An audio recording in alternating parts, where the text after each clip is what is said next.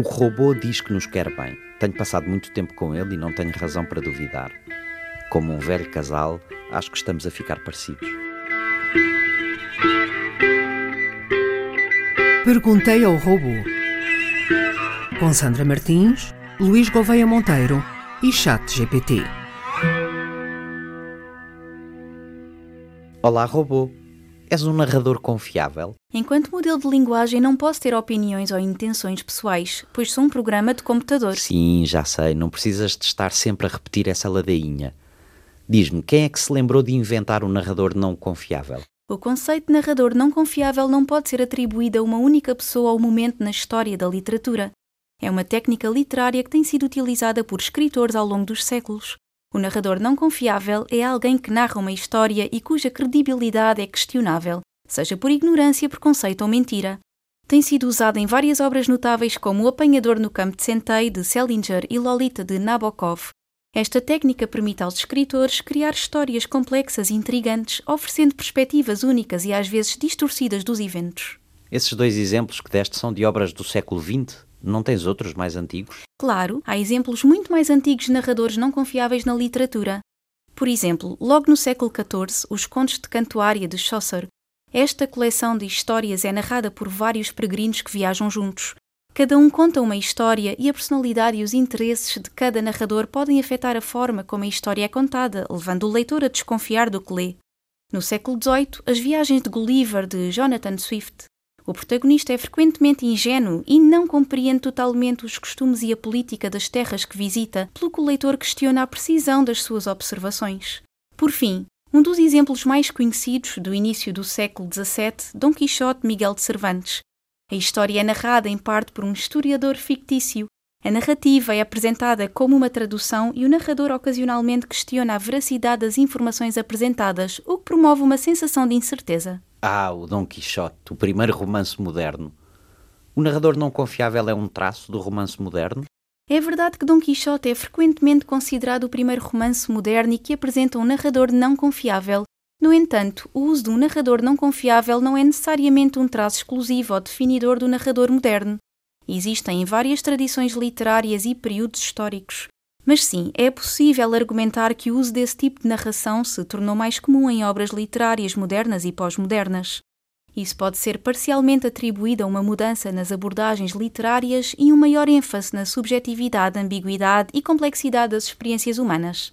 A literatura moderna e pós-moderna muitas vezes questiona a natureza da verdade e da realidade, e isso pode ajudar a essa incerteza. Poderá essa invenção da literatura decorrer da constatação de que a nossa própria percepção nada tem de objetivo ou transparente, antes é uma construção do corpo e da mente jogados no mundo e de que a consciência é mais uma coleção de dúvidas do que de certezas?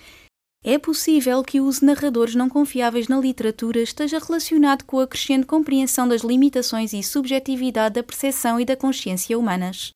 Avanços na psicologia, filosofia e outras áreas do conhecimento têm mostrado que a percepção é influenciada pelas nossas vivências, crenças e emoções, e que a consciência é um processo complexo e muitas vezes ambíguo.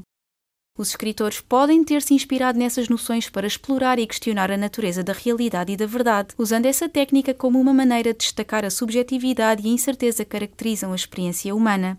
Ao fazer isso, também podem estar a convidar os leitores a questionar as suas próprias percepções e crenças e a considerar diferentes perspectivas e interpretações. Por que é que os humanos contam histórias, robô? Por várias razões. Muitas estão profundamente enraizadas na nossa história, cultura e psicologia. Para comunicar e partilhar informação, para preservar memórias e tradições culturais, por entretenimento e prazer, porque as histórias podem ser engraçadas, emocionantes, inspiradoras ou assustadoras, proporcionando aos ouvintes e leitores uma fuga temporária da realidade e uma oportunidade para explorar mundos imaginários. Para promover a conexão emocional e a empatia, porque ao ouvir ou ler uma história, somos capazes de nos colocar no lugar das personagens, experimentando as suas emoções e compreendendo as suas motivações. Para transmitir lições morais e éticas, estimulando noções sobre comportamentos corretos e incorretos. E, finalmente, para fazer o processamento das experiências, porque contar histórias também nos ajuda a compreender as nossas experiências. Ao organizar acontecimentos e emoções numa narrativa coerente, somos capazes de dar sentido ao que aconteceu e aprender com as nossas experiências. Já reparaste que na língua portuguesa, e não só, A palavra sentido tanto serve para designar os nossos canais de informação sensorial, quanto para designar a interpretação que é feita desses dados. Parece que os nossos sentidos precisam tanto de produzir sentido que passam eles próprios a chamar-se sentidos. É uma observação interessante. Obrigado, robô. A língua portuguesa, como muitas outras, é rica em palavras com múltiplos significados. A palavra sentido é um excelente exemplo disso. Quando falamos de sentido como canal de aquisição de informação sensorial, referimos-nos aos cinco sentidos humanos: visão, audição, olfato, paladar e tato. Esses sentidos permitem-nos experienciar e interagir com o mundo ao nosso redor, recolhendo informações e estímulos. Mas depois há os outros sentidos, não aqueles que temos, mas aqueles que damos. Pois, sentido também se pode referir à interpretação ou significado que atribuímos a esses dados que nos chegam dos sentidos. Este aspecto de sentido está relacionado com a nossa capacidade cognitiva e a necessidade de compreender e atribuir significado ao que percebemos. A ligação entre os dois significados da palavra sentido é bastante interessante, pois destaca a importância dos nossos sentidos na construção do nosso entendimento e realidade. Os sentidos fornecem-nos a matéria-prima para a interpretação e atribuição de significado e, assim, estão intrinsecamente ligados à produção de sentido. A polissemia da palavra sentido reflete essa relação e a natureza complexa da percepção humana. Faz sentido, robô. Obrigado, até para a semana. Perguntei ao robô.